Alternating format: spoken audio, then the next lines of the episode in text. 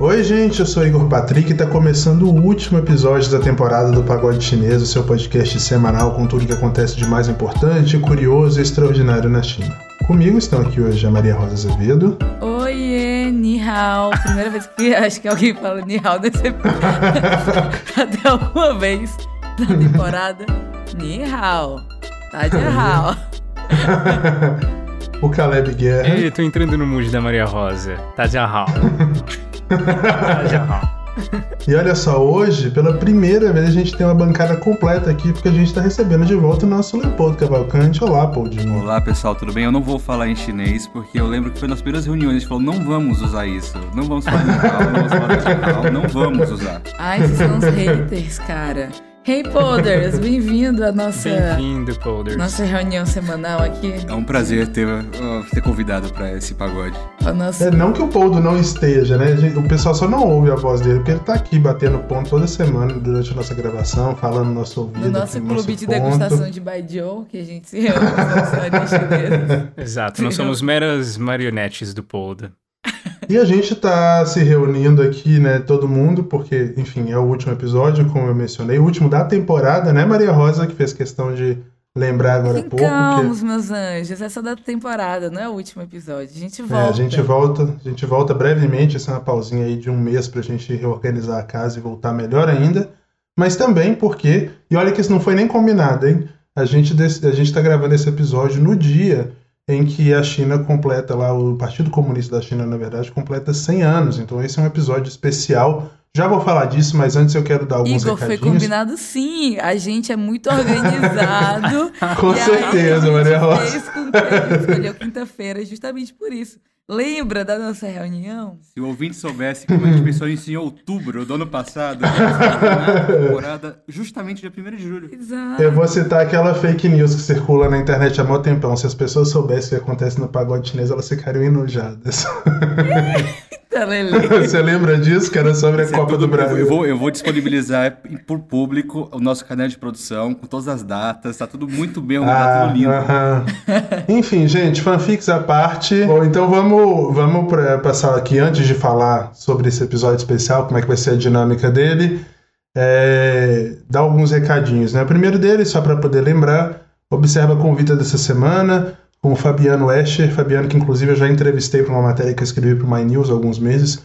Fabiano estudou lá em Pequim, é, na Universidade Agrícola de Pequim. Né? Ele é especialista em agronegócio, professor do Departamento de Desenvolvimento, Agricultura e Sociedade da Universidade Federal Rural do Rio de Janeiro, doutor e mestre em Desenvolvimento Rural pela URGS, é membro do, do BRICS Initiative for Critical Agrarian Studies, né, a iniciativa dos BRICS para estudos críticos agrários, e como eu disse, né, é, fez uma parte do doutorado lá na China, tem pós-doc na Universidade Agrícola é, de Pequim e vai falar sobre relações agroalimentares Brasil-China, um tema importantíssimo, né, que a gente volta e meia bate aqui na tecla, essa questão da soja, da pecuária, o impacto disso para o Brasil, a importância no negócio com a China.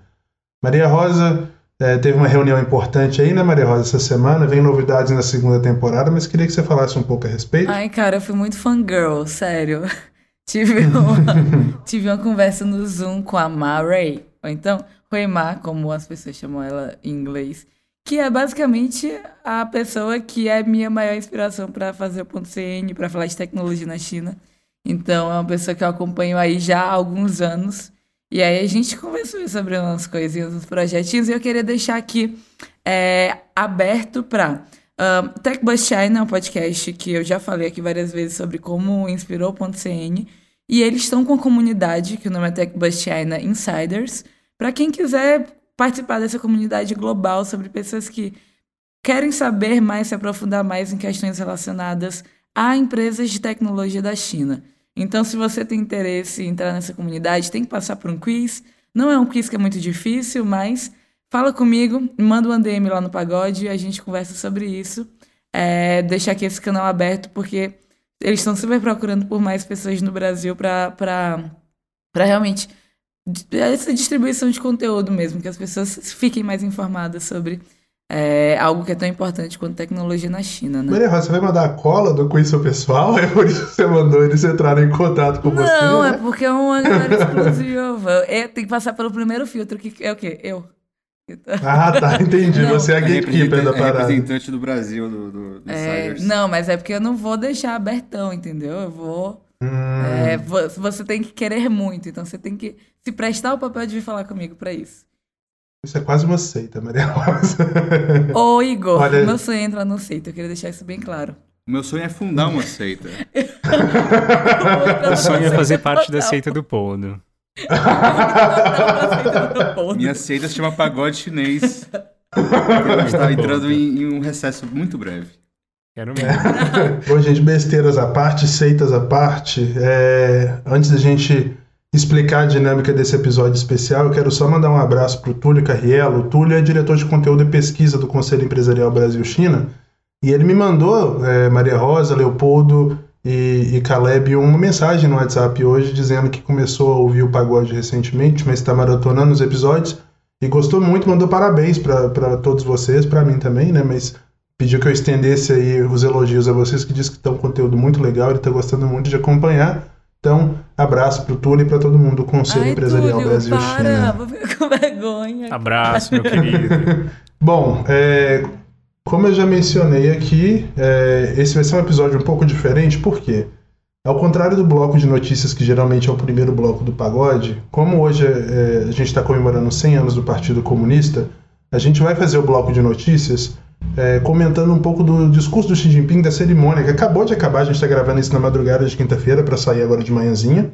Então a gente vai fazer o seguinte, a gente vai passar primeiro para o Galcal, porque o Caleb preparou um Galcal super especial contando aí a trajetória do partido, introduzindo é, o pessoal nessa história aí longeva, né, de um século, dando aí os principais destaques ao longo dessa trajetória.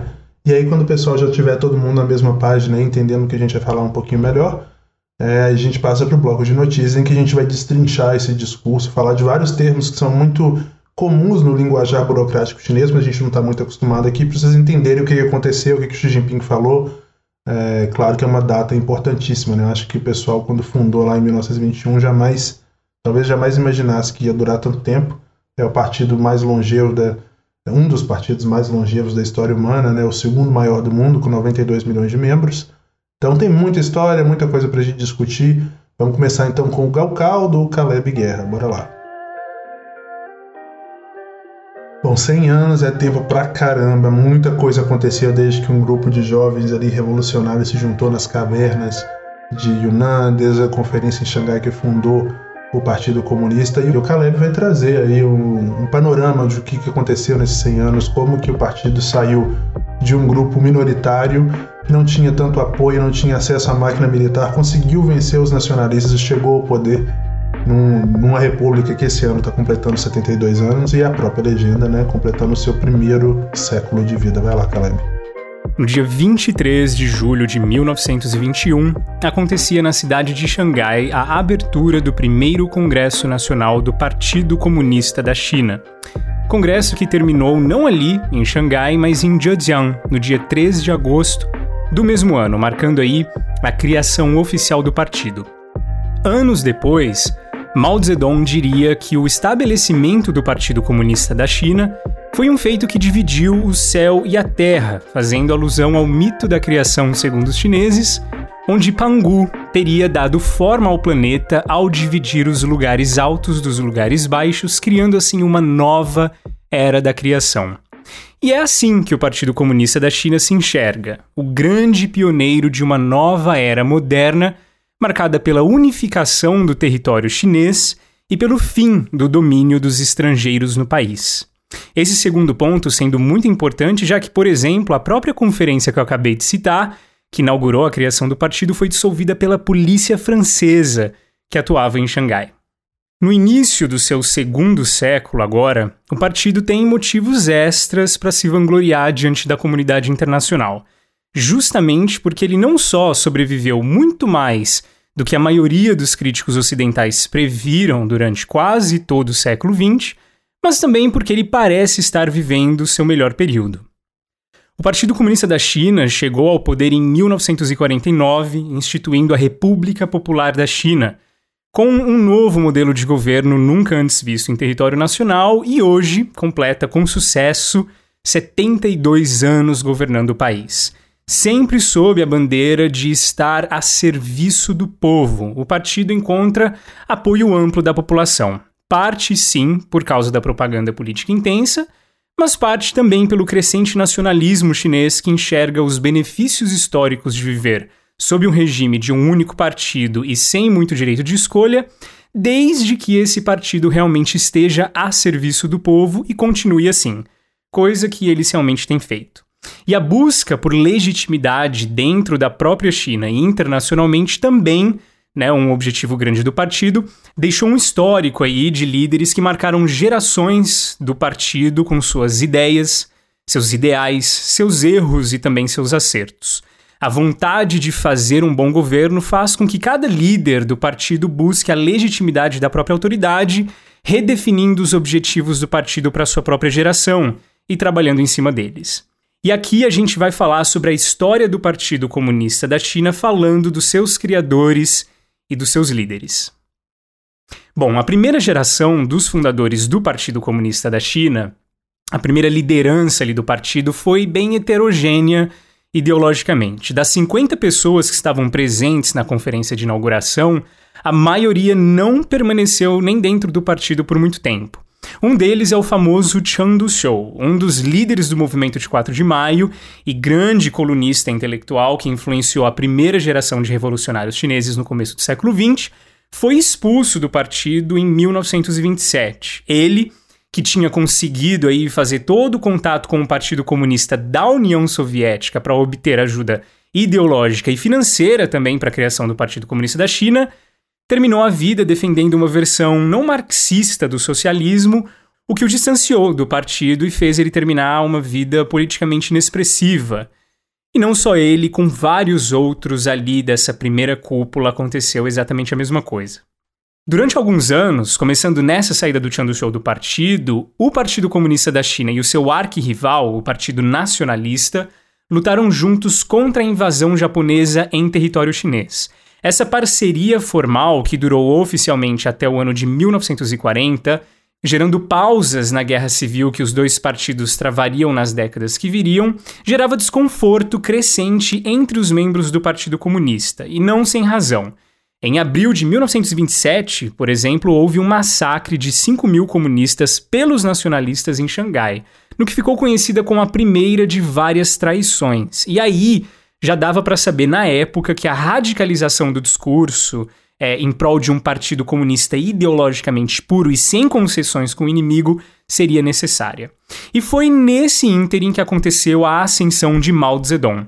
Apesar dessa aliança formal com os nacionalistas na frente contra o Japão, o Partido Comunista seguiu expandindo sozinho suas bases de operações, se preparando para a total investida de suas forças militares contra o partido inimigo assim que os japoneses fossem expulsos da China.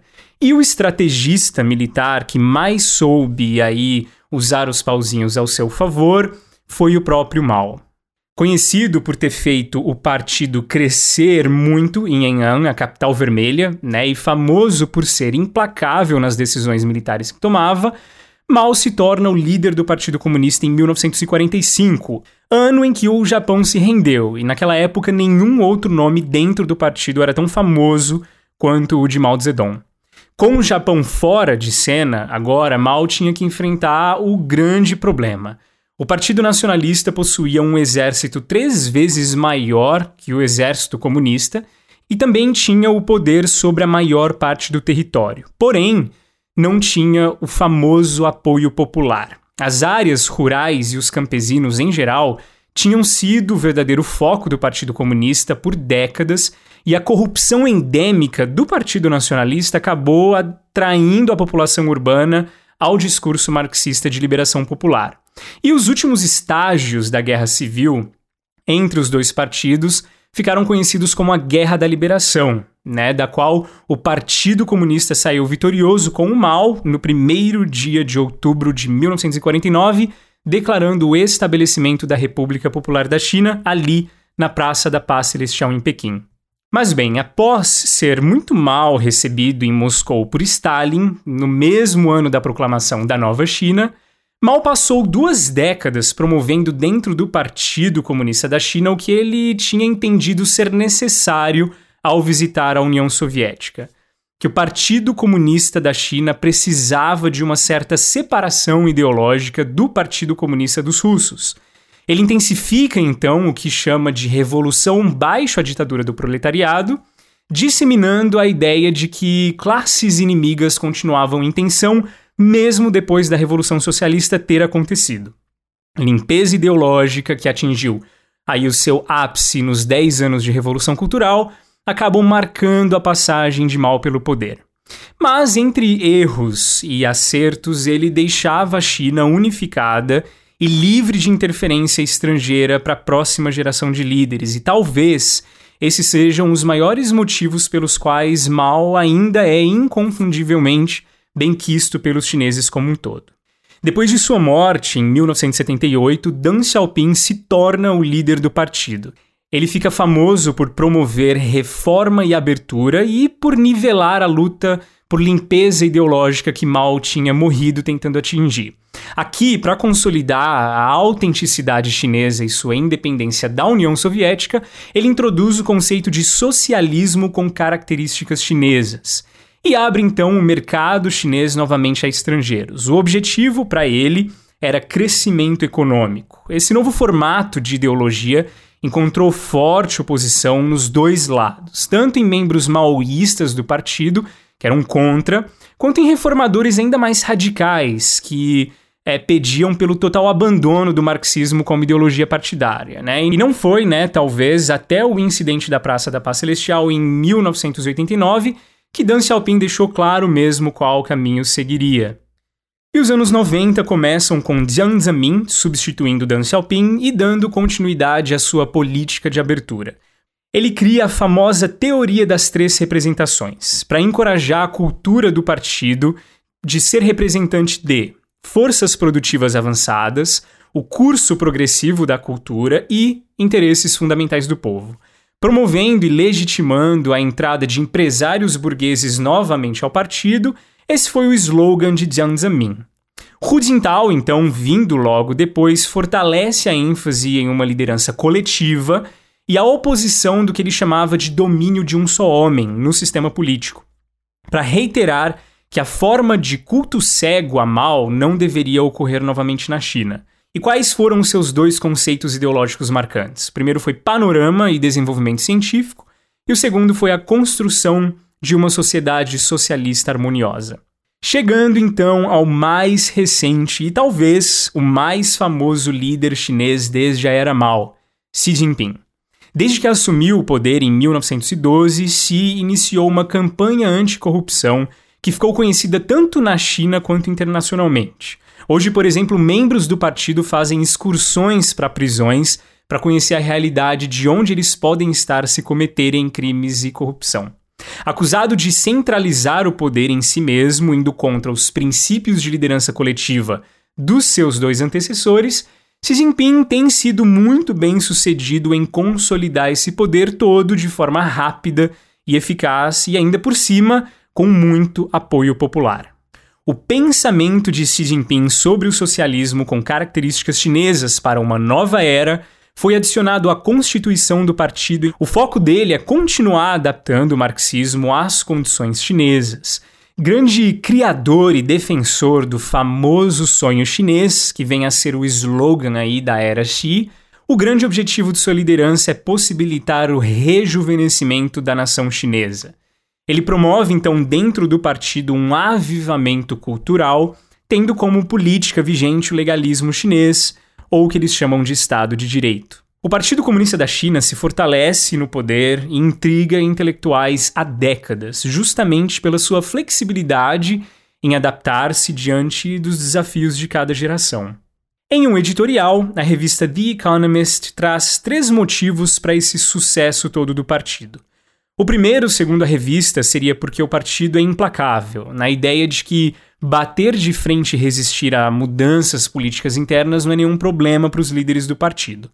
O segundo seria pela agilidade ideológica, o que significa flexibilidade.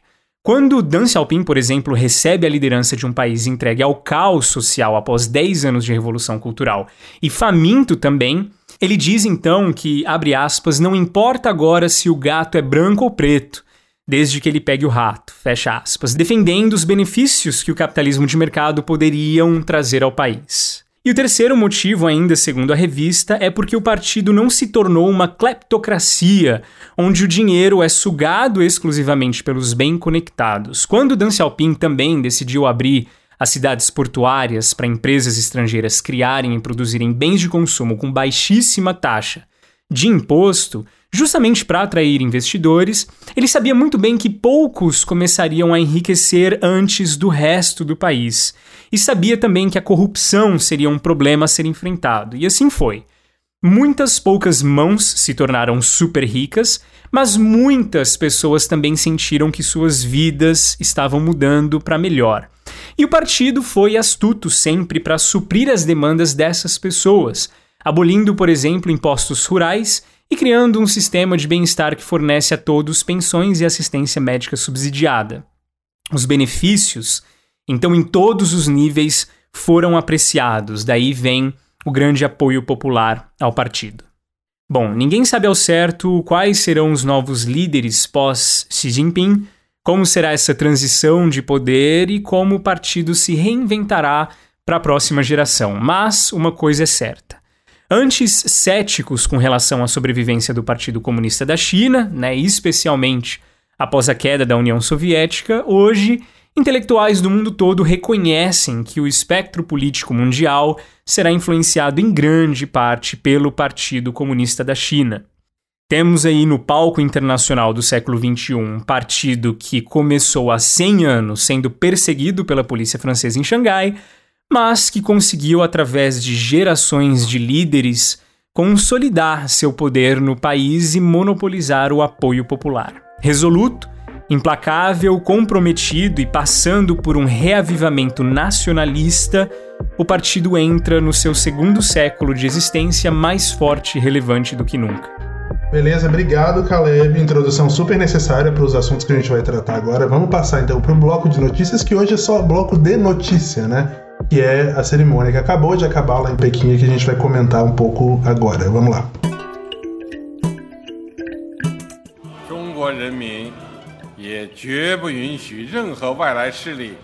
A gente está gravando esse episódio na madrugada de quinta, né, como eu acabei de falar, horas depois de uma enorme cerimônia realizada lá na Praça da Paz Celestial em Pequim para a celebração dos 100 anos do Partido Comunista. A previsão lá em Pequim hoje era de chuva, mas São Pedro, Confúcio, sei lá, cooperou, a cerimônia acabou acontecendo com um clima até bastante agradável para o início de verão, ali em torno dos 21 graus. E ela começou ali com, antes do discurso de Jinping com uma, uma disparada, uma salva de tiros, 100 tiros na verdade, é, um para cada ano do partido. E logo depois os convidados gritaram algumas palavras de ordem, eu até anotei aqui. É, as palavras eram ouça o partido, seja grato ao partido e siga o partido.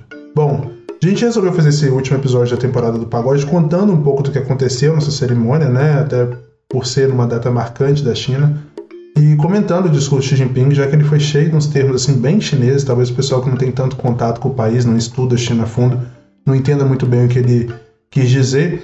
Então, vou começar aqui com a Maria Rosa, Maria Rosa, porque a, a cerimônia foi a cerimônia foi coberta é, pela CCTV e CCTV barra CGTN, né, que é a rede estatal da China, de TV estatal, e eles bateram muito no martelo da experiência em Shenzhen ter sido a força motriz é, que transformou a China numa sociedade moderadamente próspera. A gente já vai falar o que, que significa esse termo. Mas, Maria Rosa, queria que você explicasse um pouco o que foi essa experiência em Shenzhen. A gente já falou sobre isso aqui no Pagode e como que isso se relaciona com esse objetivo que o Xi Jinping anunciou hoje ter sido concluído, que era tornar a sociedade chinesa moderadamente próspera. Boa, Igor. É, a gente comentou sobre isso no Pagode ainda quando a gente estava testando, né, ano passado, a, a, a zona especial de Xinjiang. Fez 40 anos. Então, o primeiro termo aí que, a gente, que eu vou trazer é o da reforma e abertura do Deng Xiaoping, né? Então, é, Xinjiang foi uma cidade marco dessa, desse movimento de abertura aí, entre aspas, capitalista, movimentado pelo Deng Xiaoping, que começou no final da década de 70. Então, Xinjiang, que era um vilarejo de pescadores, era uma cidade que tinha aí mais ou menos 50 mil habitantes, virou uma das maiores cidades do mundo. Hoje, Xinjiang, eu comentei em um outro episódio que a gente fala sobre os vales do silício da China, eu acho que a cidade que mais se aproxima de vale do silício realmente na China, realmente é Xinjiang. existe um indicador que é chamado indicador alfa das melhores cidades do mundo. Dentro desse indicador, Shenzhen ele é, é considerado uma das melhores cidades para se viver no mundo, junto a São Francisco, onde fica o verdadeiro Vale do Silício, junto a Melbourne, na Austrália. Então, é uma cidade que teve um crescimento de 10 mil por cento no PIB nesses 40 Isso é uma loucura, né? É difícil demais imaginar isso. Isso é, são 27% de crescimento do PIB ao ano. A gente não tem noção do que, que é isso. Realmente, Xandia era uma vila de pescadores, casas extremamente. É, quase. Um, o que a gente chamaria de palafita aqui no Brasil é imaginar. Sim, era um terreno pantanoso, inclusive. Eles tiveram que enviar é, é, soldados do exército. Eu, eu fiz uma matéria sobre isso na Universidade de Pequim. E na matéria o professor ele deu pra gente um texto assim explicando passo a passo. Acho que eu até te mandei esse texto, a gente pode disponibilizar ele pra galera depois. É, mostrando que eles tiveram que enviar dezenas, milhares, na verdade, de soldados do Exército Popular da China para poderem construir a infraestrutura básica da cidade. E para não assustar Hong Kong, né? Para quem não sabe, Xinjiang fica exatamente do lado de Hong e Kong. Eles tinham que ir com roupa civil. Pessoas, né? Então as pessoas uhum. da China inteira que estavam tentando fugir da China continental, porque era um período de muita fome, né? Deng Xiaoping chegou logo depois do, da, da, do período da Grande Fome e foi o presidente da China logo depois do Mao Zedong, né? Então, Xandia era muito uma parada, porque fica naquela Great, Greater Bay Area, que é um conjunto de diversas províncias. Então, era exatamente isso. Além, de, além das pessoas, desses militares irem para lá para para mexer com a infraestrutura da cidade, também era para lidar com essas pessoas que estavam tentando fugir para Hong Kong, que na época ainda era território britânico, né? E muita gente morria afogada no delta do Rio das Pérolas, porque Xinjiang fica bem na pontinha do delta do Rio das Pérolas, porque ia cruzar o rio a nado e aí não conseguia por causa da correnteza. Então foi durante muito tempo a porta de saída da China continental em direção a Hong Kong e foi escolhida justamente por causa disso. Né? O Deng Xiaoping escolheu Shenzhen porque, primeiro, estava próxima de Hong Kong. Hong Kong foi o primeiro, primeiro polo de investimento, posso dizer assim, na China continental durante esse período de reforma e abertura e também era uma região que é, Guangzhou, né, Cantão de modo geral, era a província de onde saiu a maioria dos imigrantes chineses da China continental que iam para o exterior e enriqueciam. Então o que, que ele pensou? Primeiro, estabilidade política e segurança da nação, porque estava longe de Pequim, se desse errado era um negócio que era mais fácil de controlar. E segundo, por essa proximidade aí dos taiwaneses que estavam ali do lado de Hong Kong e dos chineses da China continental que saíram, ficaram ricos e tinham dinheiro disponível para investir. É, mas também, Igor, tem a questão portuária, né? Porque Shenzhen tem, tem os maiores, é, eu acho que é o quarto maior porto do mundo.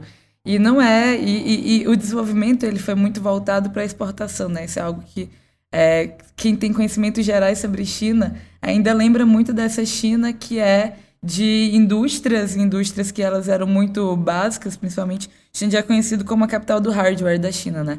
Então, para quem de indústrias de hardwares, o que, que, são esses hardwares? É basicamente o que é, é, é, é, o físico de tudo que existe de tecnologia, né?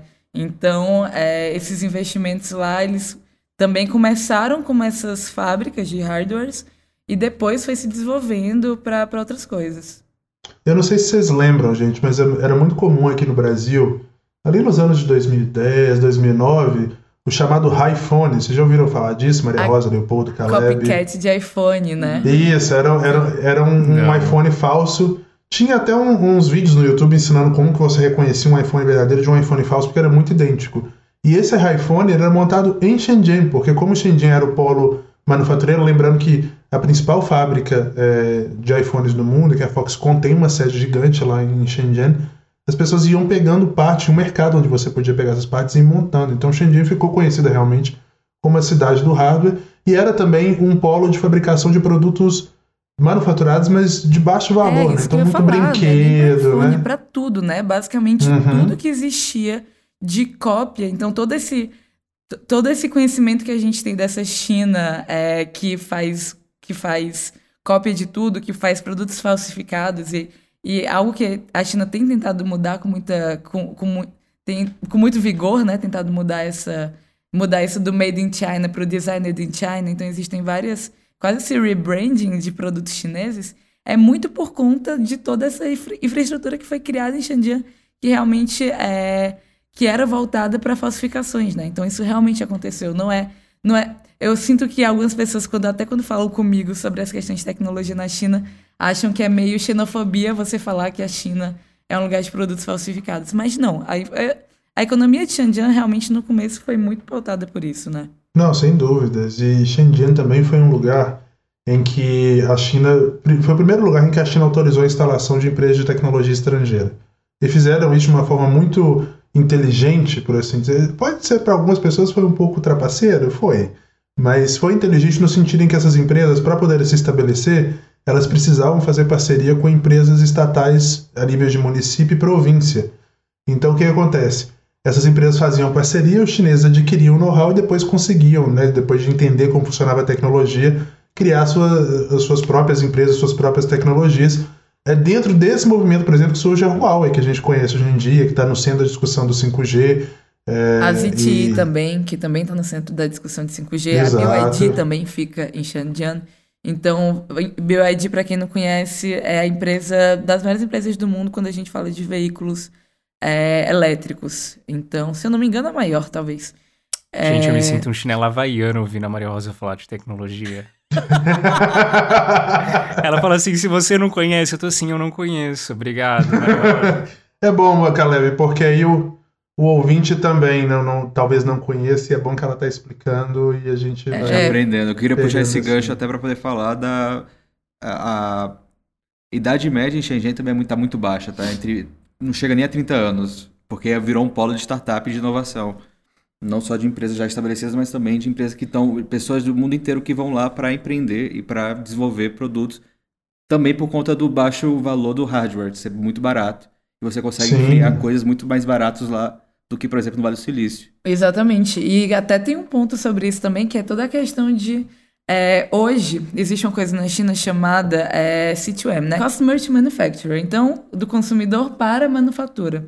Isso é porque, depois de tantos anos de uma indústria manufatureira tão já desenvolvida e tão baseada em tantas tecnologias e automações, e, e, e é isso. Shenzhen tinha também um. O que que acontecia? É até um ponto que eu vou trazer um pouco mais tarde, mas Houve muitas isenções fiscais, como o Igor falou, mas também tinha mão de obra muito barata. E até se reflete nessa questão da, da, dessa idade, dessa faixa etária que ela é muito, que ela é muito nova. Mas é, o Customer to Manufacturer, que é visto como um passo adiante é, na questão industrial mesmo, é, é você.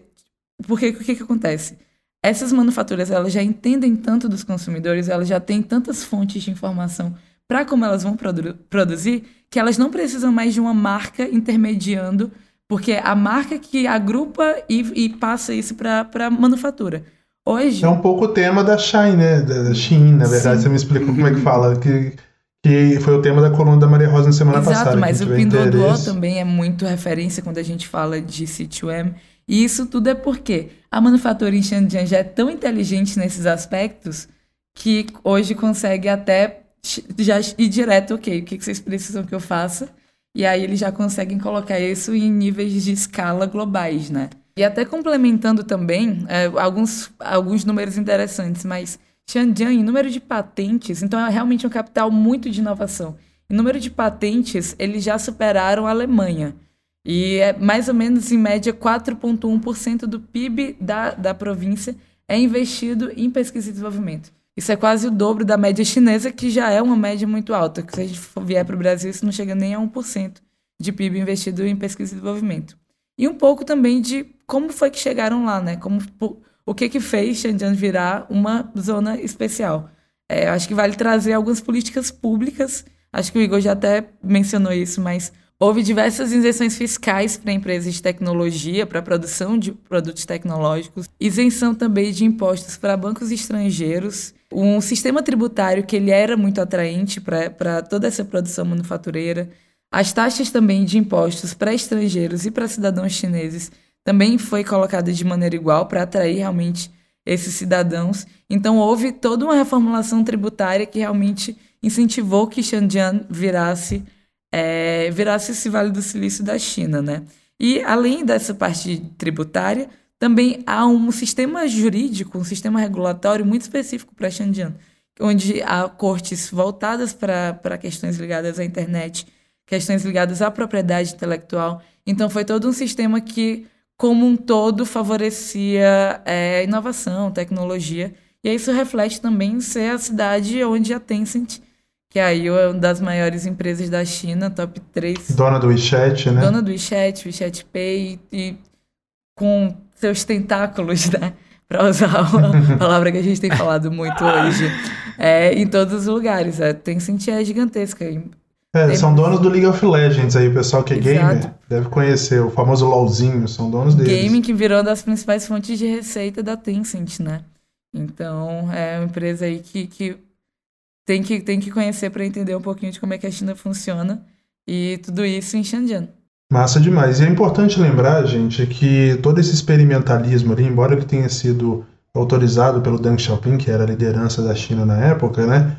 Ele foi meio que gestado e gerido pelo pai do Xi Jinping. Olha só, o pai do Xi Jinping, né, que é o Xi Jinping, ele foi um dos revolucionários é, fundadores né, da República Popular da China. Ele estava lá nas cavernas junto com Mao, é, e foi ele que efetivamente liderou é, o início desse processo. Isso não deixa de ser curioso, né, que seja o filho dele, e agora eu já vou passar um pouco para o Caleb comentar sobre isso, né, Caleb? O filho dele anunciar no discurso hoje que a China alcançou, é, por meio do Partido Comunista, o principal objetivo desse primeiro século de existência, que era transformar a China num país, é, uma sociedade moderadamente próspera em todos os aspectos. Eu vou ler um pedacinho aqui do que, que o Xi Jinping falou. O Xi Jinping disse assim, ó, é, isso significa né, que trouxemos uma resolução histórica para o problema da pobreza absoluta na China, e agora estamos marchando a passos confiantes em direção à segunda meta centenária de transformar a China em um grande país socialista moderno em todos os aspectos. Então saímos aí da sociedade moderadamente próspera para esse sonho do país socialista moderno em todos os aspectos. Caleb estava explicando para gente, Caleb, e agora você vai explicar para os nossos ouvintes, que essa frase, né, sociedade moderadamente próspera e depois um grande país socialista moderno, encontra ecos é, na, na, própria doutrina confucionista, né? Então, o que, que o Xi Jinping quis dizer com isso? É, exatamente. O Xi Jinping, ele fala com bastante propriedade, né? Quando ele entra nessa questão. Ele fala, inclusive, a frase eu represento aqui o partido e o povo. E é interessante, quando a gente viaja pelo interior da China, é muito comum ver nesses outdoors, assim, de entrada de cidade, uma foto do Xi Jinping e essa frase, que é Xiaokang Hui, né, uma sociedade moderadamente próspera. E na verdade esse conceito não é dele, foi o Deng Xiaoping que trouxe no final da década de 70 também, é falando sobre essa sociedade como um objetivo a ser alcançado, né? Então, é claro que tentando tirar a China da fome do caos social que a Maria Rosa acabou de falar, o que o Deng Xiaoping visualizou naquela época foi um processo lento, mas contínuo de reerguer a sociedade e fazer a China se tornar minimamente próspera, né, para todos os chineses que de alguma forma viveram essa grande revolução do proletariado baixo a liderança do Mao, mas que estavam passando por um grande aperto ali na época. O Xi Jinping, então, dessa vez, é, tanto nesses outdoors que espalhados pela China é, que carregam a foto dele, né, quanto no discurso de hoje, ele diz que esse sonho de uma sociedade moderadamente próspera já aconteceu, ele já chegou. A China que Deng Xiaoping tinha sonhado antes mesmo de, de reabri-la, né, é, já é uma realidade hoje para os chineses. E a liderança do Xi Jinping faz parte dessa continuidade histórica. Mas para pegar mais ainda é, a historicidade desse conceito, é legal a gente saber exatamente de onde ele vem, que nem o Igor falou. Essa sociedade Xiaokan, né, uma sociedade moderadamente próspera, ela aparece no famoso Livro dos Ritos, um clássico confucionista datado aí do sexto século antes de Cristo. É, no capítulo justamente é, onde os confucionistas tratam é, da utopia chinesa, da, da, ideia de utopia, de sociedade utópica para os chineses daquela época, né, daquilo que seria uma sociedade perfeita. Então, para os confucionistas antigos, existia o Daton, que é um estado social utópico, né, onde tudo é compartilhado, e reina a justiça comum, onde os líderes do povo são realmente capazes, onde todo mundo confia em todo mundo e onde é, tem uma frase muito interessante que, que é, abrindo aspas aqui, os seus pais e os seus filhos não são só os seus pais e os seus filhos, no sentido de que todo o povo está integrado na construção social e no bem-estar de todos os indivíduos dela, da sociedade, independentemente de quem você for. E no final da, dessa descrição, dessa utopia de Daton, é, tem essa ideia de que é um lugar perfeito onde não existam portas nas casas, né? Que eu consigo enxergar a necessidade da sua mesa, o que falta na sua mesa, o que falta na sua dispensa daqui da minha janela. Mas antes. Basicamente. Uma tribo um... tupi, né? É, exato. Eu ia, eu ia falar, na verdade, basicamente um folheto das testemunhas de Jeová de quando Deus voltou pra terra. Sabe o que, que me lembrou? Sabe aquela, aquela, aquela frase de que se precisa de uma tribo inteira para criar uma criança, eu acho que é uma frase que é, que é realmente atribuída de como, que, como se criavam crianças nas tribos indígenas brasileiras, né? É, é bem esse, essa, essa ideia utópica confucionista da coisa. Mas o que mostra que isso não tá, que essas aspirações chinesas, embora tenham um vocabulário bastante próximo, não estão muito distantes daquilo que toda a sociedade espera para si própria, né? Exato, exato. Mas é exatamente, ele não traz essa sociedade utópica no discurso dele, mas ele traz essa versão Xiao Kahn, né, que é, é, não é o ápice da perfeição social, mas é um estágio anterior a ela, né? É um bem social não perfeito, mas suficiente. É, aqui nem tudo é compartilhado, né, na Xiao Kahn Hui, um tem realmente mais do que os outros, cada um cuida dos seus pais e dos seus filhos aí, mas existe o mínimo de justiça, de confiança e de bem-estar para cada uma dessas famílias que compõem a sociedade. Então as famílias ainda são separadas, né, umas das outras, mas cada uma vive bem. Então eu acho muito interessante observar que a China atual, segundo Xi Jinping, né, segundo esse discurso dele, é, está hoje na história como é, bem nesse estágio de sociedade e civilização que mais se acerca à perfeição utópica tradicional chinesa. Então, Deng Xiaoping sonhou com isso, Xi Jinping consegue então entregar essa proposta agora, é décadas depois. O partido aqui é realmente tratado como a coroa da civilização chinesa e o destino do povo chinês, aquilo que realmente possibilitou algo que confucionistas somente idealizaram por milhares de anos. Eu me sinto um chip estourado vendo o Caleb falando de confucionismo filosofia. Vai ser uma rasgação de seda esse último episódio, é? Agora, tipo, nossa, ainda bem que você voltou, Caleb. Porque Mas, Caleb, é, um, um, ponto que você trouxe pra gente enquanto a gente assistia o discurso para poder fazer esse episódio, né? É que o Xi Jinping faz referências a várias imagens da cultura tradicional chinesa que ainda estão muito frescas no imaginário do povo, né? Sim, eu, eu adoro esse tipo de, de, de conversa, na verdade, porque tem realmente muita coisa que os chineses falam, assim, em discursos cerimonialistas, é, que a gente acaba perdendo, né? Que se perde na tradução, mas que para um chinês realmente que está ouvindo, são coisas que, que são muito pertinentes. E ele cita, por exemplo, quando ele fala, o Xi Jinping fala muito de nova era, né? De uma nova era, de um novo sonho. E na verdade, quando ele entra nesse tema, ele acaba citando muito o próprio Mao Zedong, né? É, em algo que eu acabei de falar até no Galcal de hoje. Ele traz de novo nesse, nesse discurso dele a imagem do mito da criação segundo os chineses, né? O famoso Kaiten Pidi, é, que significa dividir o céu e a terra. Mao já trazia essa ideia, né, de que a criação do partido introduziria então uma nova era à China, uma nova era de unificação de território e de lidar com esse fatiamento do território chinês por povos estrangeiros. E na verdade, é, na verdade todo grande imperador antigo chinês, ele só foi grande realmente se ele conseguiu lidar com esses dois problemas, né? Tanto restaurar a lealdade territorial ao governo central e de alguma forma lidar com os invasores estrangeiros que sempre estavam lá. Então a gente tem aí a primeira unificação total do território é, da China oficialmente em 200 anos antes de Cristo, com o Qin Shi Huang, que unifica o território e impulsiona a construção da muralha da China para trancar os estrangeiros para fora. E muita gente compara, inclusive, o Mao exatamente a esse imperador, né? Alguém que conseguiu entregar a China unificada e segura da invasão estrangeira de alguma forma. O que é interessante que ela nesse ponto é que quem mais se comparava com o Tsin Han era o próprio Mao em conferências lá no começo da década de 50, quando o partido estava se estabelecendo. Porque, assim, uma história não dita nesse ponto aí é que o Tsin Han ele foi também um grande de um tirano. Ele, foi a, muito sangue que ele conseguiu unificar a China.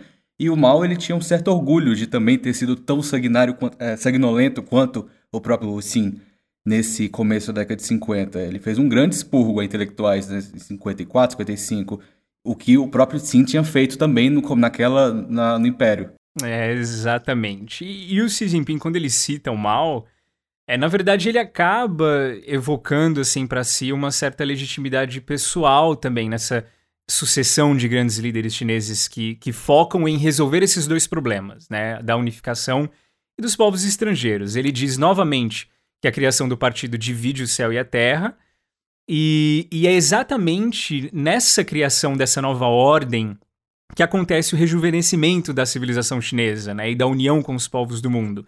Num tom realmente que eu, que eu acho bem universalista, assim, né, uma ideologia bem globalista. E, e, aí a gente entra nessa questão do rejuvenescimento da civilização chinesa, que em contexto significa o quê?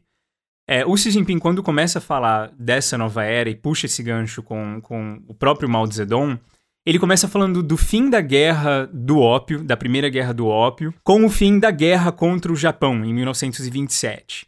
Então a perspectiva histórica é que a China sempre teve, é, historicamente, é uma grande civilização, certo? Com, com desenvolvimento tecnológico, com criações importantíssimas para o desenvolvimento da humanidade em si, mas que num período ali de 100 anos, né, desde 1840 até 1930, mais ou menos, 1940, 100 anos, ela passou por muitas humilhações ao se tornar colônia de vários países, né? Fatiaram o território chinês e tudo. Então, quando o Xi Jinping toca nessa tecla de nova era do rejuvenescimento da civilização chinesa, é para dizer que agora que a gente tem um território unificado, a gente está conseguindo lidar com isso muito bem, obrigado, né?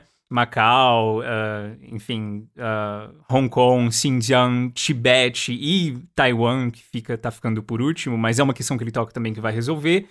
É, essa questão dos estrangeiros também não vai, não vai ser uma coisa que vai atrapalhar a gente, né? Nessa, nessa nova ordem das coisas. Então, é, é, toda essa ideia de nova era, a nível de céu e terra sendo dividido, vem nesse contexto praticamente mitológico de que o Partido Comunista da China foi criado pela história e pelo povo chinês e não existe essa grande nova estrutura de vocação nacional e internacional sem a China é realmente estar no centro da história e sem o Partido Comunista da China estar no centro da história da China hoje. Posso falar uma coisa? Eu acho muito irônico o termo ser rejuvenescimento da população quando principalmente o principal problema, a principal questão hoje tratada, inclusive tem se falado sobre reforma é, reforma da Previdência né, na China, então você mexer completamente com a estrutura, aumentar muito é, a idade para as pessoas se aposentarem, quando isso é ter mudado agora, né, a política do filho único, então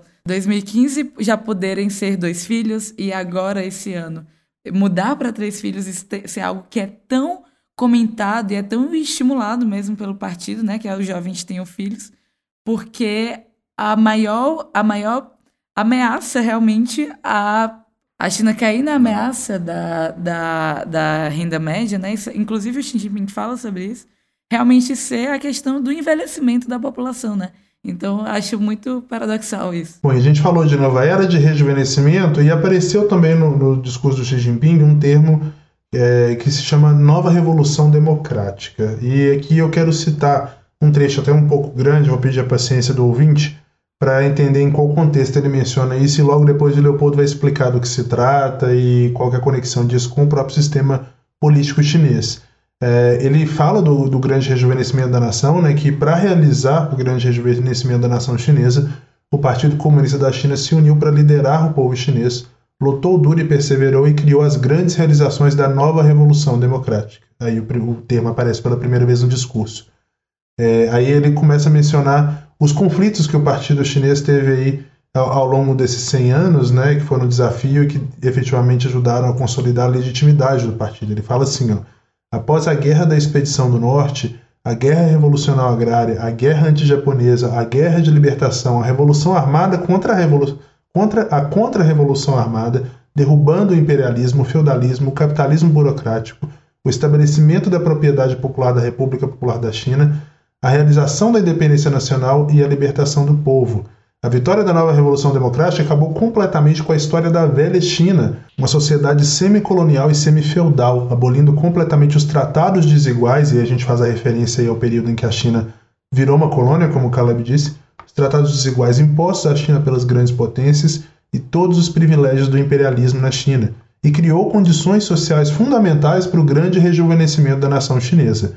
O Partido Comunista e o povo chinês, com uma luta heróica e tenaz para o mundo, declarou solenemente que o povo chinês se levanta e a era de sofrimento com o bullying se foi. Poldo, o que, que o Xi Jinping quer dizer com essa nova revolução democrática? O que, que é esse termo, né? E a qual China ele está se referindo? Igor, essa questão é muito interessante porque ela remete principalmente a um, uma noção geral do que seria as possibilidades do socialismo no mundo, no, no materialismo histórico que a gente vive, assim, no, como é que o mundo se forma.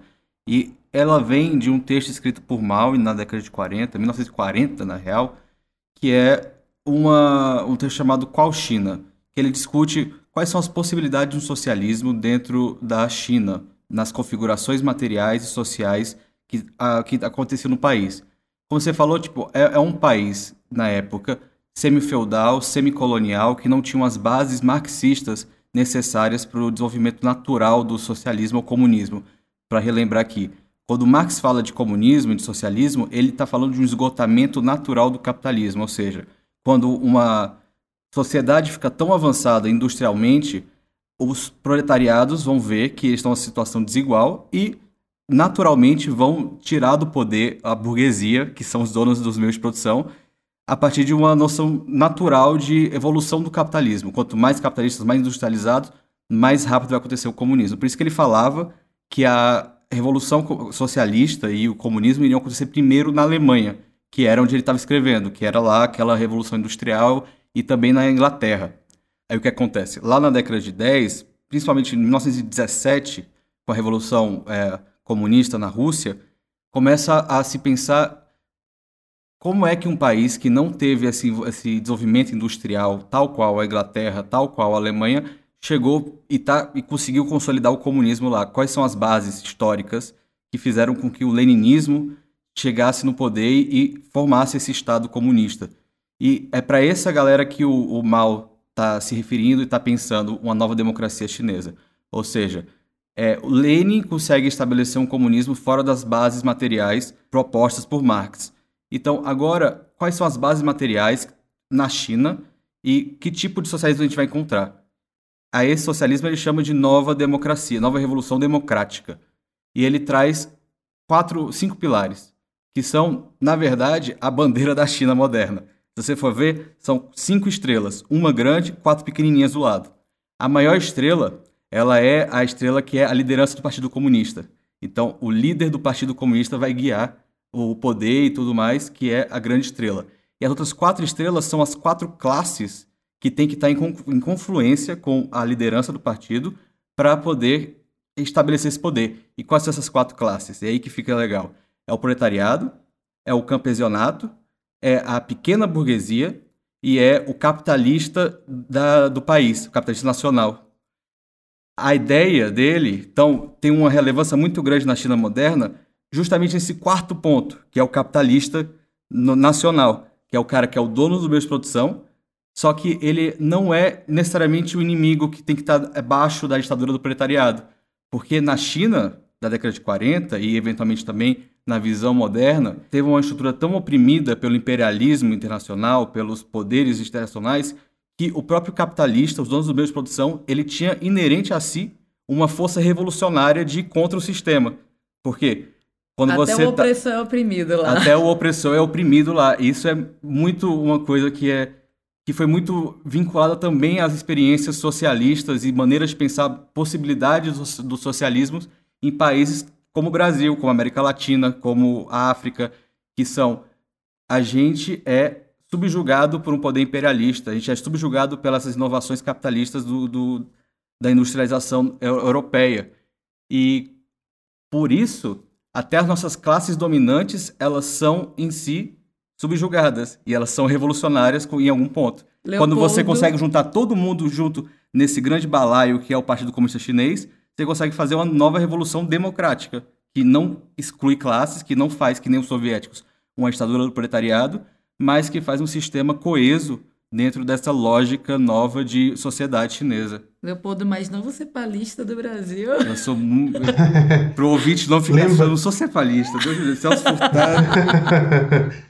Lembrando, gente, que o próprio Mao, embora ele cite esses termos de nova revolução democrática nessa redação dele, né, nesse ensaio de 1940, já a partir de 1949 ele passa a usar menos, quase que nada, esse termo, porque ele fala que a China, né, esses quatro elementos que o Leopoldo é, mencionou, eles entenderam que a China chegou no estágio de democracia popular. A ditadura do proletariado seria a primeira. Isso é um tema, inclusive, que o Norberto Bob, né, o filósofo político italiano, até se debruça sobre. Recomendo, vou pedir o Leopoldo para deixar nas descrições aí. Esse episódio está um pouco denso demais, que a gente está falando de temas muito é, próprios da China, né, muito políticos. Mas vou deixar para o Leopoldo colocar, porque é um tema em que o, o, o Bob ele faz uma análise da Constituição chinesa partindo desses princípios aí do pensamento do mal e do que seria esse socialismo na China. Isso é só dando um ponto aqui, Igor, para finalizar, que essa identificação com a nova revolução democrática que o Xi Jinping está trazendo é algo que ele já faz há um bom tempo, de tentar se vincular à figura do mal, que é o grande líder da história chinesa do Partido Democrático. E essa é a sua opinião. Mentira. Quem disse? Cita ele, onde ele disse isso? Mas assim, isso é um negócio visível, assim, brincadeiras à parte, até no próprio vestuário do Xi Jinping. Basta ver a forma como o Xi Jinping se vestiu, tanto em 2019, quando a China popular completou 70 anos, como hoje, né? O vestuário dele emula um pouco é, é, essas vestimentas tradicionais dos líderes chineses, o Mao aí na vanguarda, e que era é um vestuário que tinha sido abolido de certa forma durante o governo do Jiang Zemin e do, do Hu Jintao. E o Xi Jinping traz isso de volta, sobretudo nessas situações solenes. Bom, falando agora então especificamente sobre Xi Jinping, agora a gente passa para os dois pontos mais controversos, mais difíceis yeah. do discurso dele, é, quase agressivos, inclusive, coincidência ou não, os dois pontos que foram mais ovacionados. O Xi Jinping teve que parar de discursar, o pessoal aplaudiu, gritou e tudo mais quando ele disse isso. É de polêmica que a gente gosta, não é mesmo? É claro, se não fosse isso, a gente não seria o pagode. Nossa senhora. A gente gosta de confusão e gritaria. Eu não. Bom, é... Aham, a gente sabe tanto. é... o, o Xi Jinping, ele, trecho dele ali duas coisas, uma sobre forças estrangeiras intimidando a China e outra sobre reunificação. Vou começar a ler esse trecho aqui em que ele fala sobre é, influência de forças estrangeiras na China, dizendo que o único lugar que traduziu ipsis literis o que Xi Jinping falou do chinês para o inglês foi o The New York foi Times. Foi chinês. Você... Como Caleb Guerra, oficial. Mas foi o The New York Times e é, se você procurar na página da Xinhua, você vai perceber que eles tiraram ali os pontos mais controversos. Por quê? O Xi Jinping falou exatamente assim. O povo chinês nunca permitirá que forças estrangeiras nos intimidem, oprimam ou nos escravizem. Quem nutrir esse tipo de delírio quebrará a cabeça e derramará sangue na grande muralha de aço construída com a carne e o sangue de 1,4 bilhão de chineses. Nunca, nunca intimidamos, oprimimos ou subjugamos o povo de qualquer país e nunca o faremos. Leopoldo Vietnã manda lembranças para Xi Jinping, né? afinal de contas, durante o governo Deng Xiaoping, a China invadiu o Vietnã. Eles gostam de esquecer essa parte, mas então o que, você tem a falar aí sobre essa questão das forças estrangeiras, que, claro, foi o que mais repercutiu aqui na mídia ocidental até agora, pelo que eu já vi aqui, que já saiu essa frase do Xi Jinping sobre carne, sangue, quebrar a cabeça né, na grande muralha de aço de 1,4 bilhão de chineses, que, aliás, é, essa questão do tamanho da população chinesa era algo frequentemente emulado pelo próprio Mao, né? Mais uma vez aí uma referência ao Mao Zedong, que dizia que, bom, você tem bomba nuclear, pode jogar bomba nuclear aqui. A gente tem muita gente aqui na China, a sociedade eventualmente vai ter novos filhos, vai se reerguer e vai atrás de vocês. Quero comentar primeiro, Igor, que a CGTN que a gente, que a gente ouviu e acompanhou não traduziu com tanta veemência essa parte. Foi Exato. uma tradução simultânea um pouco mais leve, bem mais leve. Poxa, o drama do O drama do Xi Jinping só tava na cadência da fala dele, que era muito compassada. que o Leopoldo sabe emular, já que essa é a palavra do dia aqui nesse podcast, com veemência. Mas assim, e, e, você comentou também que foi um ponto que a China não quis falar, do, por exemplo, do Vietnã, mas esse, essa cerimônia inteira foi cheio de pontos que a China não quis levantar em momento nenhum. Até antes do próprio discurso, era cheio de não vamos. Vamos fingir que a história A gente vai fazer uma parte 2 desse episódio aqui, só de coisas que Xi Jinping deveria ter falado, mas não falou. segundo Leopoldo Cavalcante. A gente faz em off, né? Porque a gente não quer ser cancelado. Aquele momento que eu não. Eu, eu, eu, eventualmente eu quero pisar na China. Eu quero estar tá lá, tocar um pé assim sem ser preso. Fala assim, mal me Mas quer. diga lá, Leopoldo. Então, Igor, antes mesmo de começar a entrar nesse tema, eu queria dizer que a, a ordem da, da frase do Xi Jinping foi o contrário. Ele primeiro falou: Nós nunca fizemos bullying com nenhuma nação.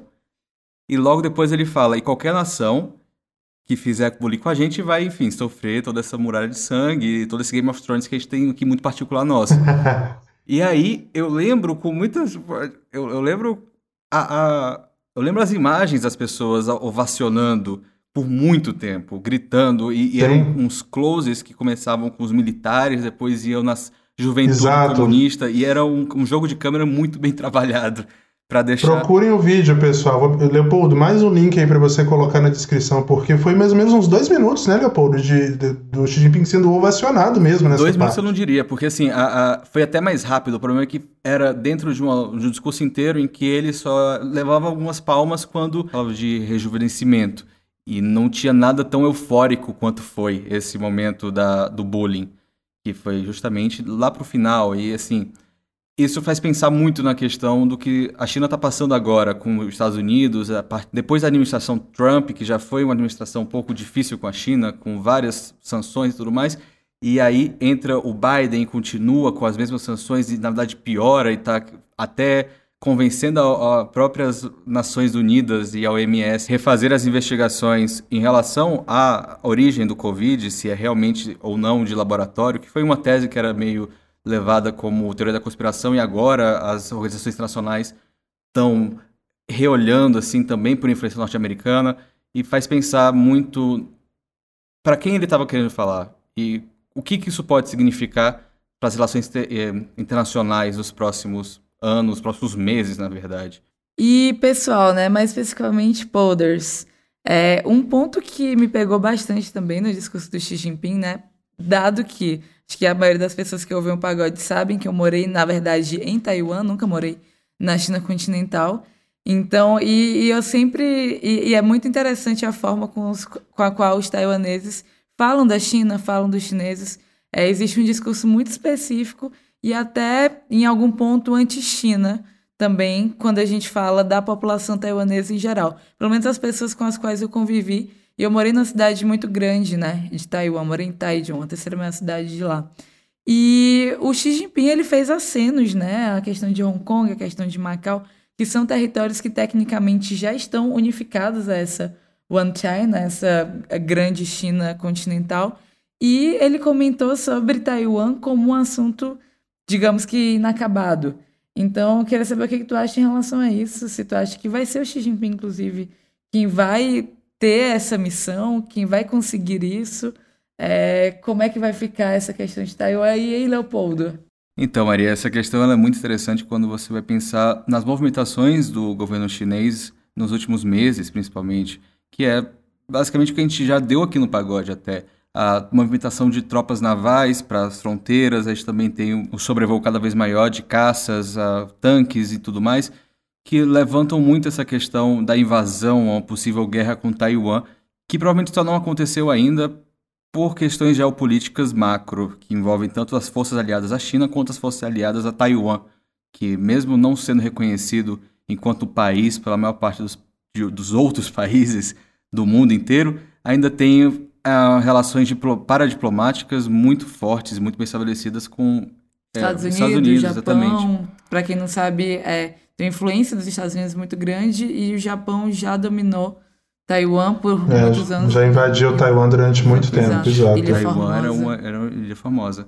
E aí, a, isso também se agrava com as movimentações em Hong Kong também, a reunificação chinesa em Hong Kong que aconteceu nos últimos anos, que muita gente acompanhou, movimentações de 2019, também agora, é, como a gente deu semana passada, do Apple dele, o fechamento do Apple dele teve também uma relação de... O último jornal democrático, né, de Hong Kong. Exatamente, e ela teve uma relação que era muito calcada em a possibilidade do Partido Comunista Chinês fechar o Apple dele antes desse dia 1 de julho, que era algo que estava sendo levantado em março. Então a dominação total do Partido Comunista Chinês também estava vinculado à supressão dessas forças como mídia e outros direitos, direitos humanos, humanos né? de, é, relações financeiras, que é onde ataca o coração de qualquer cidade, qualquer estado, enfim, qualquer nação. E Leopoldo, eu acho que é, o, o, governo chinês, né, quando conseguiu concluir o sistema de reunificação tanto de Macau quanto de Taiwan, eles tinham a esperança, de fato, que conseguiriam que Taiwan voltasse para a China sobre os mesmos termos de Hong Kong. Mas o que aconteceu em Hong Kong em 2019 e 2020 deixa claro para o taiwanês qual pode ser o destino que espera eles se eles aceitarem topar essa iniciativa aí de um país dois sistemas. Né? Sim, sim, sem dúvida. Eu quero refazer a pergunta da Maria Rosa para o Poldo. Poldo, é uma questão de tempo? É, vamos pensar na década de 60, quando a discussão sobre qual é a China verdadeira estava rolando. Se ia ser a China continental ou Taiwan, e estava meio que consolidado Taiwan, até que por acaso, numa decisão diplomática é, e, por, e por vontades de poderes que estavam em conflitos, o Kissinger foi lá falar com o Zhou Enlai e tudo mais, e numa jogada diplomática mudou o jogo completamente e botou a China num patamar que ela não tinha se encontrado ainda, tipo a China continental. Então, Ganhando, inclusive, uma cadeira no Conselho de Segurança da ONU. Exatamente. E isso fica muito claro, a dificuldade de responder se o tempo é realmente o senhor de todos os desígnios ou se é muito o acaso e as relações de poderes que são muito mais maleáveis e muito mais imprevisíveis do que a gente está esperando. Tem muita gente que especula, na verdade, que 2049, que é quando a República Popular da China completa 100 anos, seria essa data limite para que Taiwan retorne à China continental. Agora resta saber se retornar em quais termos, né? E que tipo de postura Taiwan vai ter. A de uma Hong Kong questionadora, que foi totalmente suprimida pela Lei de Segurança Nacional, ou de uma Macau, que até pelo, pelo histórico, né, Macau, para quem não sabe, ela não foi dominada à força pelos portugueses, os portugueses alugaram Macau e foram ficando e depois queriam entregar de volta e a China não queria receber, e hoje em dia é uma região muito mais obediente à China continental e por conta disso muito mais premiada, né? Lembrando que Macau aí tem sido dos maiores cassinos do mundo, um PIB altíssimo, um IDH altíssimo, tá ali pertinho é, de Zhuhai, que é uma cidade fantástica também que eu já visitei, e a gente fica nessa expectativa. Cassino pra galera do Partido Comunista comemorar suas vitórias, né? Então vai ver todo mundo pra Macau. A menina dos olhos. by Joe e Ou pra lavar dinheiro, mas isso aqui fica pra depois, né? na segunda temporada. O Leadership proibiu isso. O Você pare. O Você pare com essas coisas. O nosso leadership não deixa mais ter corrupção, não pode, acabou. Bom, gente, eu vou, vou encerrar então esse bloco. A gente tentou fazer uma coisa diferente, vocês perceberam, né? Que a gente fez aqui uma espécie de jogral, que é uma palavra que o Leopoldo adora usar e que minha avó também adorava usar. E para explicar um pouco o que foi esse discurso, já afinal de contas foi um momento histórico, e também para poder diferenciar um pouco esse último episódio da temporada. Agora a gente vai para um cilada, também temático, e dessa vez quem é o personagem é, olha só, o Caleb. Vamos ver, vamos ouvir. Bom, gente, o episódio está todo temático de Partido Comunista, né, 100 anos, e hoje, no, no Cilada, a gente estava conversando aí antes de pauta, ah, a gente precisa de uma história que seja temática também, e o Caleb soltou uma bomba, assim, e eu vou pedir ele para explicar o dia que Caleb Guerra virou garoto propaganda do Partido Comunista. Explica essa história, Caleb, pelo amor de Deus. Bom, gente, é, é isso. É, tem coisas na vida da gente que acontecem, simplesmente. Em 2012... Eu tava lá na China, na minha primeira universidade, numa cidade bem pequena, capital da província de Gansu, na beira ali do Rio Amarelo. E a gente foi convidado. Eu tava estudando mandarim no comecinho, a gente foi convidado para fazer uh, uma apresentação pro aniversário da província, uh, ah, para todos os membros do partido do alto escalão da província e para os grandes é, soldados e generais e tudo mais do Exército de Liberação Popular. Então a gente foi no, no teatro da cidade, a gente gravou a música antes, e aí tava lá, tipo, William Borner da, da, da China, da província, estavam os âncoras dos jornais mais famosos no camarim com a gente, gravando entrevista. E aí a gente gravou, a gente fez essa apresentação pra galera do, do partido, pra galera do exército a gente virou uma propaganda de TV, de turismo lá da nossa província, dos anos e tudo mais, cantando uma música. Minha voz estava nas rádios da cidade por vários meses. E o ápice de tudo isso foi um dia que eu peguei minha bicicletinha e eu atravessei a cidade assim, é, pra, pra, ir no, no, na casa de um amigo e eu cheguei numa universidade. Calebzinho pequenininho andando na bicicleta. Desculpa, eu tô imaginando o Caleb andando de bicicleta e cantando, filme da Disney. Exato, um musical, virou bem musical. Mas e o que, que aconteceu, Caleb? Mas eu cheguei lá. cheguei lá na escola. Ih, gente, esse negócio de cadeado, não entendi muita coisa de bicicleta na época, não, né? Eu tinha chegado na China. é porque é um sistema muito complexo, né? Estudar, estudar filosofia confucionista, beleza. Cadeado de bicicleta. Fui pego de surpresa. Não, partido comunista, não é virar propaganda. Mas cheguei e não tinha onde deixar a bicicletinha, aí eu parei assim numa vendinha, bem pequenininha, assim, de, sabe, de campos mesmo, uma coisa bem, bem, bem pequena, bem simples.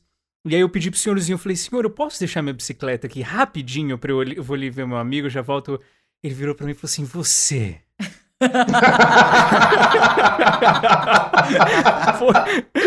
ele falou, você Não, é ele o falou cara assim, da televisão. "Ni". Ele falou nie, ele falou nie. Nisso. Nisso. E aí foi isso, foi meu ápice. De, de- assim, a galera me reconhecia nos, ca- nas cafeterias. nos- foi, foi o ápice. Mas assim, quando tu falava que era carreira China. brasileiro, eles, eles. Qual era a reação, assim? Esse foi para A galera- chinês, ele lá não é chinês? Não, que ele falou, "Nishi Nigaran", tipo, Claramente onde você é, né? chinês, né? Com Com essa essa cara barba chinês. espessa. Já me reconhecia total. Não, assim, ele- o Caleb falou, tipo, o que o cara respondeu pra ele foi, de onde é que você é, né?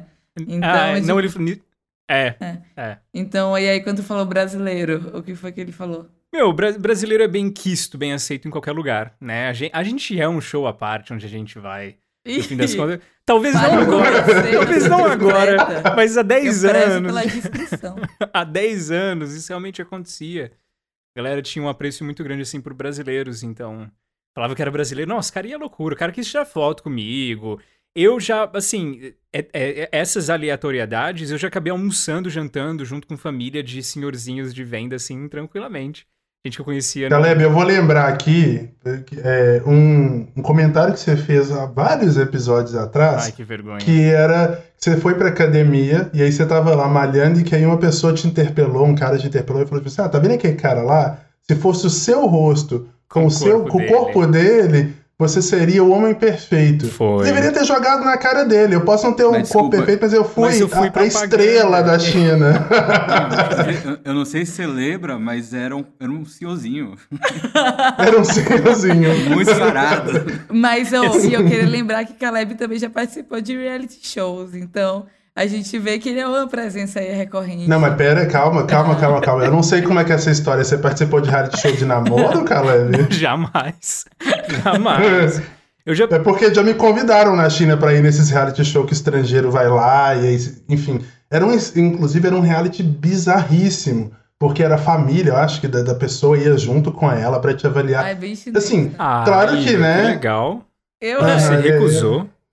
Claro que eu recusei, eu sou viado. Eu sou super Eu iria. também queria Eu falar sou- isso. Eu sou viado, gente, não ia dar certo. Oh, oh, oh, oh, não se invisibilize, Igor. Não se invisibilize, cara. Bissexualidade. Sociedade heteronormativa. Mas enfim, gente. Orgulho, é... proud. Hashtag proud. Pra quem achava que o Caleb era só um grande filósofo, um mestre em literatura clássica chinesa, ele também é um rostinho bonito. E uma voz gostosa. coisas. Eu quero, eu quero deixar aqui. Eu vou colocar, eu vou colocar na descrição também, que tem um vídeo do Instagram do Caleb que ele canta num palco em chinês. Ah, Tinha uma banda, verdade. Ele tinha uma banda. banda. Caleb, Verdade, verdade, de já vi esse vídeo. né?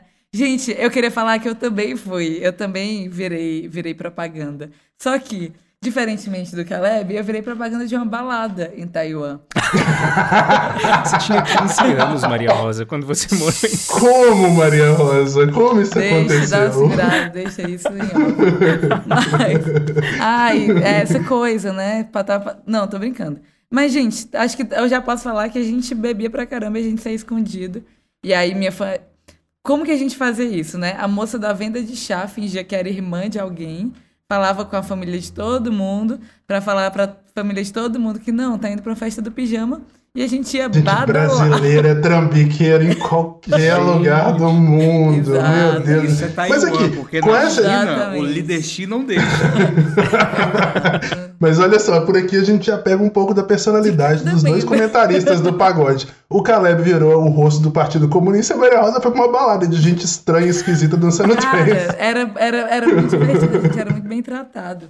E aí, é, e aí, nessa foto é muito engraçado, porque eu tô no meio da foto. Então, é, a foto era eu e outras duas amigas, duas amigas brasileiras também.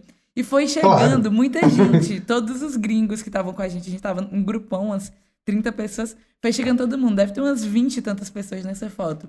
E aí todo mundo gringo e loiro e blá blá blá, menos eu. E, e você é a piauiense. Eu, Linda, maravilhosa. E, e aí, a, simplesmente, a gente voltou lá algum tempo depois e a foto tava, não era nem escala real. Tava, tipo, uma Maria Rosa cinco vezes o meu tamanho na entrada da balada. tipo, olha como aqui é um lugar que tem gringo, sabe? Você tem foto disso, Maria Rosa? Sim, eu vou. Desse banner? Queremos. Pede pro povo colocar também na descrição para o pessoal ver esse momento maravilhoso. Mas enfim, gente, é, Cilada também temático, Caleb aí, o rosto do comunismo na China. Meu Deus, que horror. e é isso, e se é você isso. também tem uma. Lidesti não vai aceitar não vai, isso. Não vai aceitar esse comentário, não, viu? Caleb também é o rosto do comunismo chinês aqui no Brasil. E é com esse comentário final de Leopoldo Cavalcante que eu não vou estender, que é para não ser cancelado ainda mais do que eu já tô lá na China, que eu vou encerrar o cilado desse, desse episódio.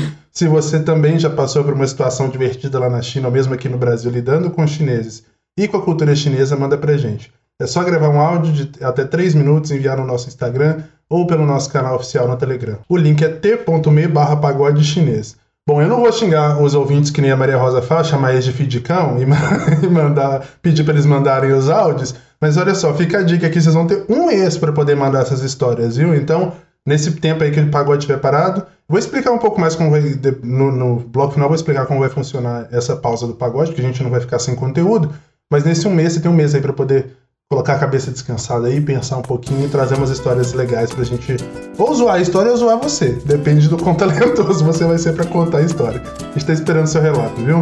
Bora para as recomendações e encerrar esse episódio especial do Pagode.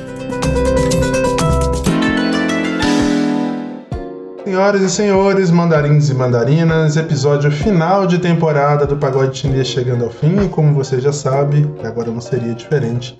Hora das nossas recomendações. Eu vou recomendar, mais uma vez, vai ser um, um pouco ego trip. Como vocês já sabem, eu tô na Folha, né? Trabalho na Folha cobrindo China.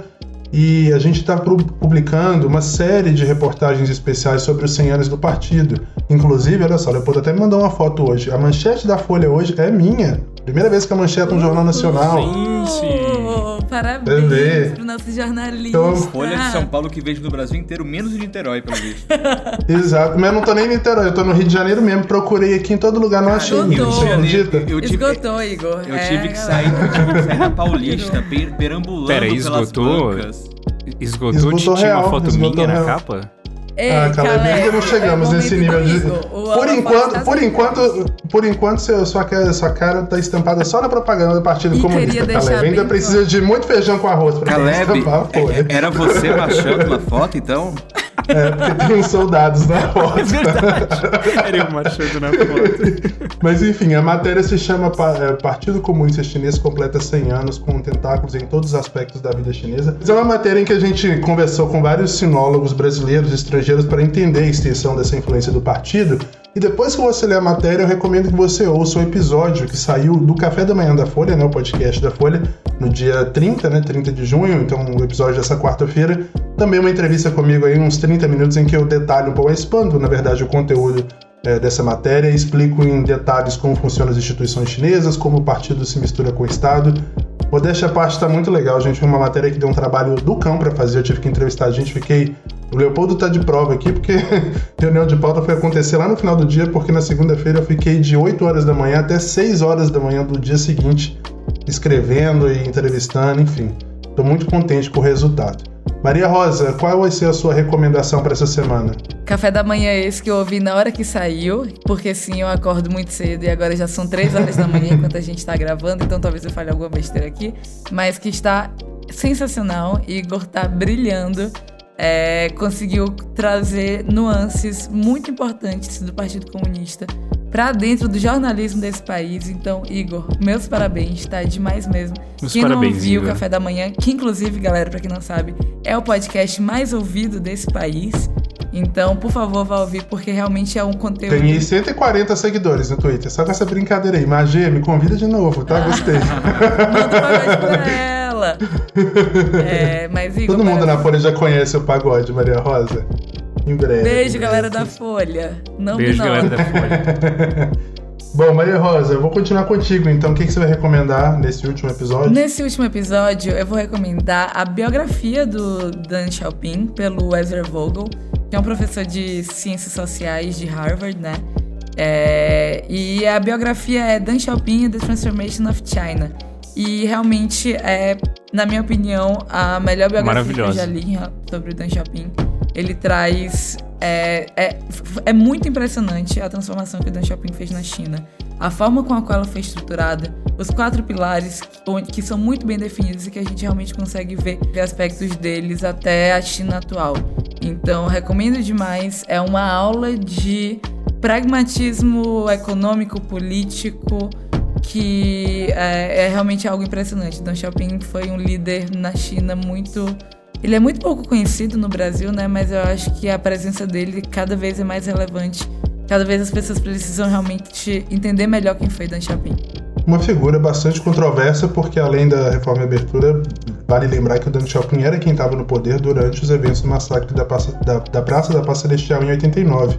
Quero só estender um pouquinho a Egotrip, Maria Rosa, Leopoldo e Caleb, se vocês me permitirem, porque eu entrevistei o Ezra Vogel. O Ezra Vogel morreu, né, gente? Morreu recentemente, inclusive. Era um dos, se não o maior sinólogo lá é, em Harvard, era o diretor do Fairbanks Center, que é o instituto mais importante de sinologia lá dos Estados Unidos. E eu entrevistei ele em 2019 justamente para poder falar sobre Deng Xiaoping, no aniversário de morte dele.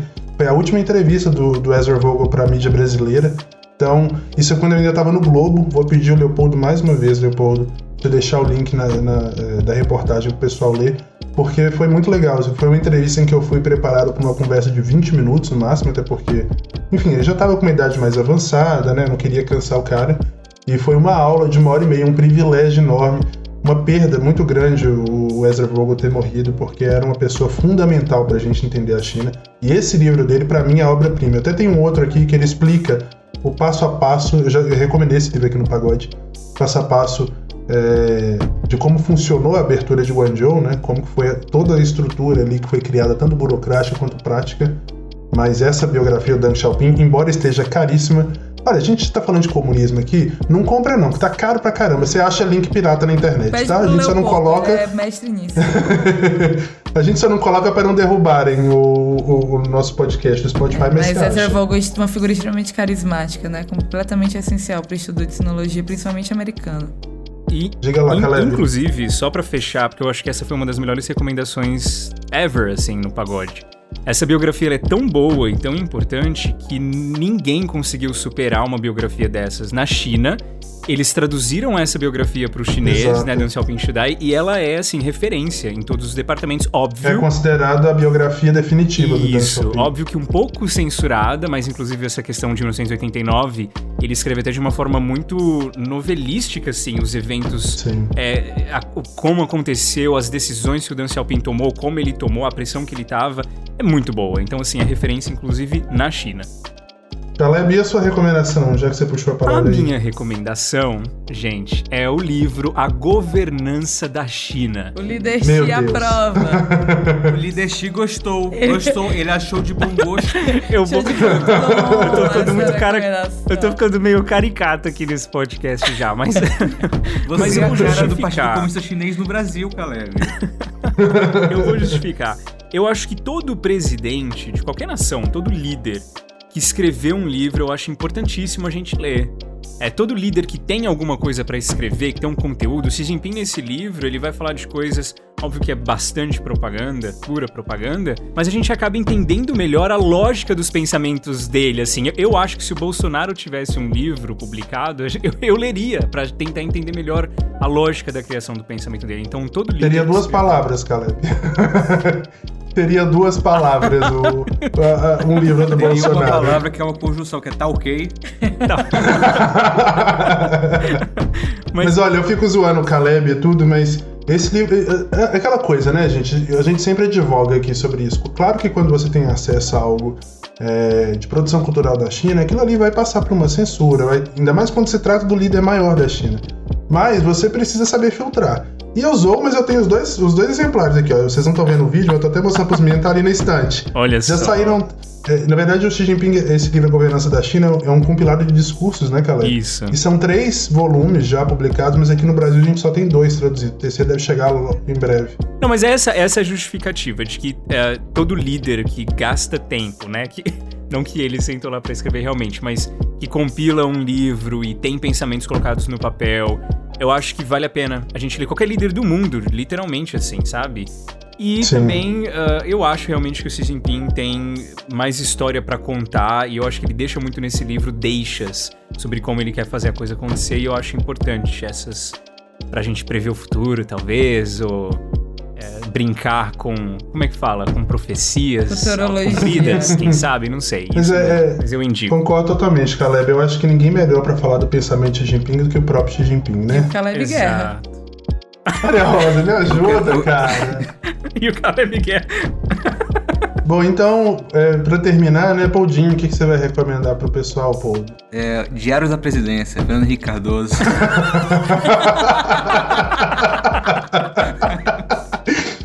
Vai lá, Não, Leopoldo. brincadeira. Eu vou recomendar. Todo líder de país. Merece ser. Não, brincadeira. Eu vou recomendar um fotógrafo que eu descobri essa semana. Na verdade, é um fotógrafo que a gente já conhece, mas não sabe o nome muito bem. Que é o, o Liu Hongqin, que é um fotógrafo sino-americano. Começou, ele nasceu na China continental, terminou os estudos da ensino médio lá em Hong Kong e fez faculdade em Nova York. Então, ele aprende a fotografar no Ocidente. E ele traz esse olhar ocidental para um projeto pessoal que ele vai desenvolver na China durante muitos anos, ali na década de 80 e 90 e eventualmente até nos anos do século 21, que é olha a China no seu cotidiano, nas suas minúcias, nos seus pequenos gestos. Ele fotografa uma transição de uma China completamente rural e pobre para uma China que começa a aceitar Coca-Cola e tá ali o, a Praça Celestial e um cara bebendo Coca-Cola. E ele tem uma foto muito legal da década de 80 que é de uma mulher que acaba de fazer uma cirurgia, uma plástica no olho para deixar o olho mais reto, assim. E ela só faz um olho e o outro tá ainda com faltando a cirurgia. E aí ele fala assim, por que, que você só fez um olho? Ela fala, é porque eu vou voltar de, pra casa de bicicleta e o tapa-olho, se eu botar nos dois, não consigo pedalar.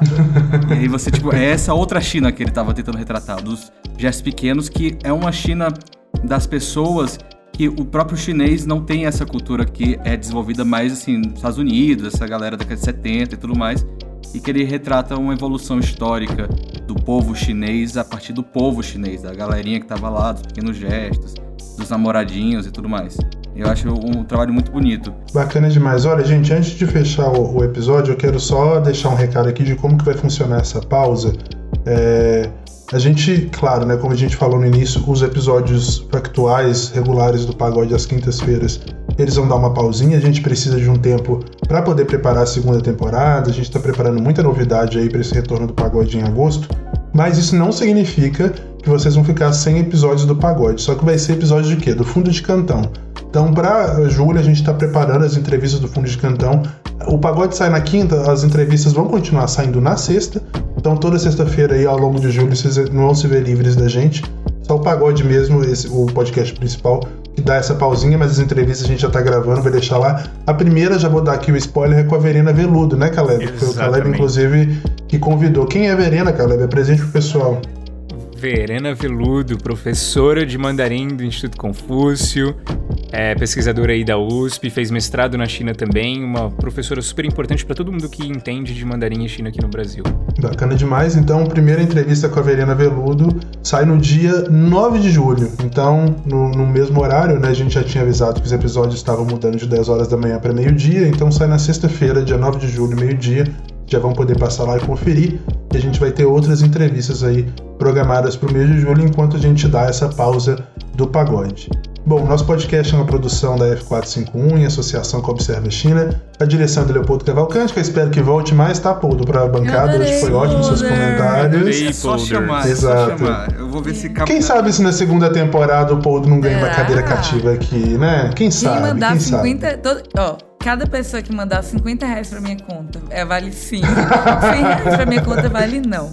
E aí a gente vê se a gente é o Poldo ou não. A gente compara, né? Pois é. A direção é dele, do Leopoldo Cavalcante, assistência de produção da Thaís Chaves, trilha sonora do Ruda Lages, artes do Lyndon Johnson, identidade visual da Paula Siebra e gestão de redes sociais do João Marcelo Viana. Se você quiser entrar em contato com a gente, nosso endereço de e-mail é contato pagodechinês.com.br. Também dá para mandar sua mensagem no nosso Instagram ou no Twitter. O endereço é o mesmo, arroba pagode chinês. Você ainda pode mandar o seu alô pelo perfil do Telegram, t.me barra pagode chinês. Como esse é um episódio especial, eu até tinha conversado com os meninos no, no, no grupo do WhatsApp. É, hoje eu não vou fazer provérbio. Eu vou citar aqui, na verdade vou ler, né? Uma poesia que o Pablo Neruda escreveu ali no. É, faz parte do livro As Uvas e o Vento, publicado em 1954, traduzido em português pelo, pelos, pelo Carlos Nejar, que é imortal da Academia Brasileira de Letras, e que fala desse período em que o Pablo Neruda foi à China, né? É, é um, um, poema bem bonito que eu acho que tem bastante conexão com o que Xi Jinping falou hoje, sobre o que a gente também comentou nesse século de humilhações, como que a China ressurge. Então vamos lá para o poema. China, por muito tempo nos mostraram tua efígie, pintada especialmente para ocidentais. Eras uma velhinha enrugada, infinitamente pobre, como uma tigela vazia de arroz na porta de um templo.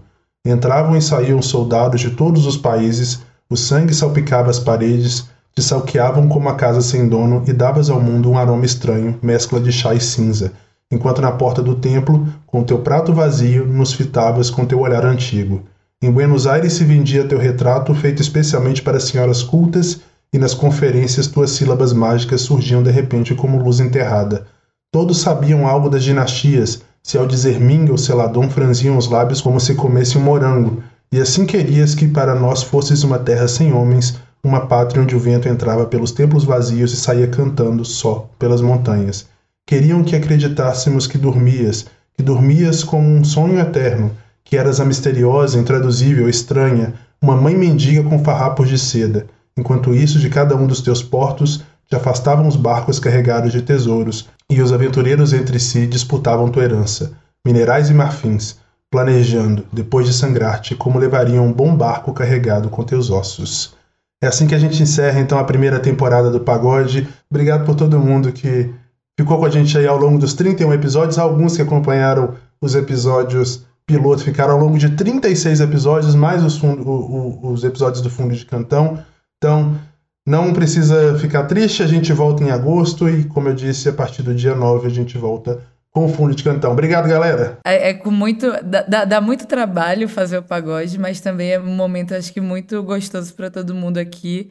E eu fico muito feliz com o resultado. Então, também obrigada, galera, por estarem uh, juntos nessa maluquice que é fazer um podcast sobre China no Brasil. E de verdade, muito obrigada também a todo mundo que ouve. Por favor, compartilhem os episódios do Pagode, isso é muito importante pra gente também. É... E a gente se vê na segunda temporada. Obrigado, galera, por acreditarem em mim.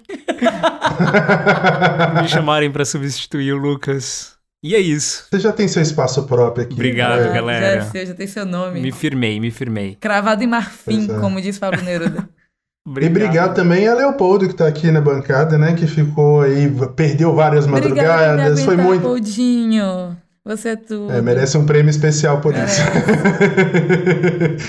Mas a gente, a gente fica muito feliz, Leopoldo, obrigado pela dedicação. Leopoldo, sabe, às vezes a gente ficava ali tentando resolver problema de edição. Gente, vocês não têm noção de quantas vezes a gente perdeu áudio, teve que regravar, aí a Maria Rosa tinha problemas no computador, o Caleb também, e a gente ia indo assim. Então é isso. E para quem não, para quem não percebeu ainda, a gente grava o pagode chinês à distância. Exato, exato. A gente teve alguns episódios que foram gravados presencialmente. Junta tudo. Mas depois a gente grava, de, de, usualmente a gente grava a distância e o Leopoldo junto. Mas é isso então, gente. Obrigado demais, a gente se vê em agosto. Tchau. Tchau.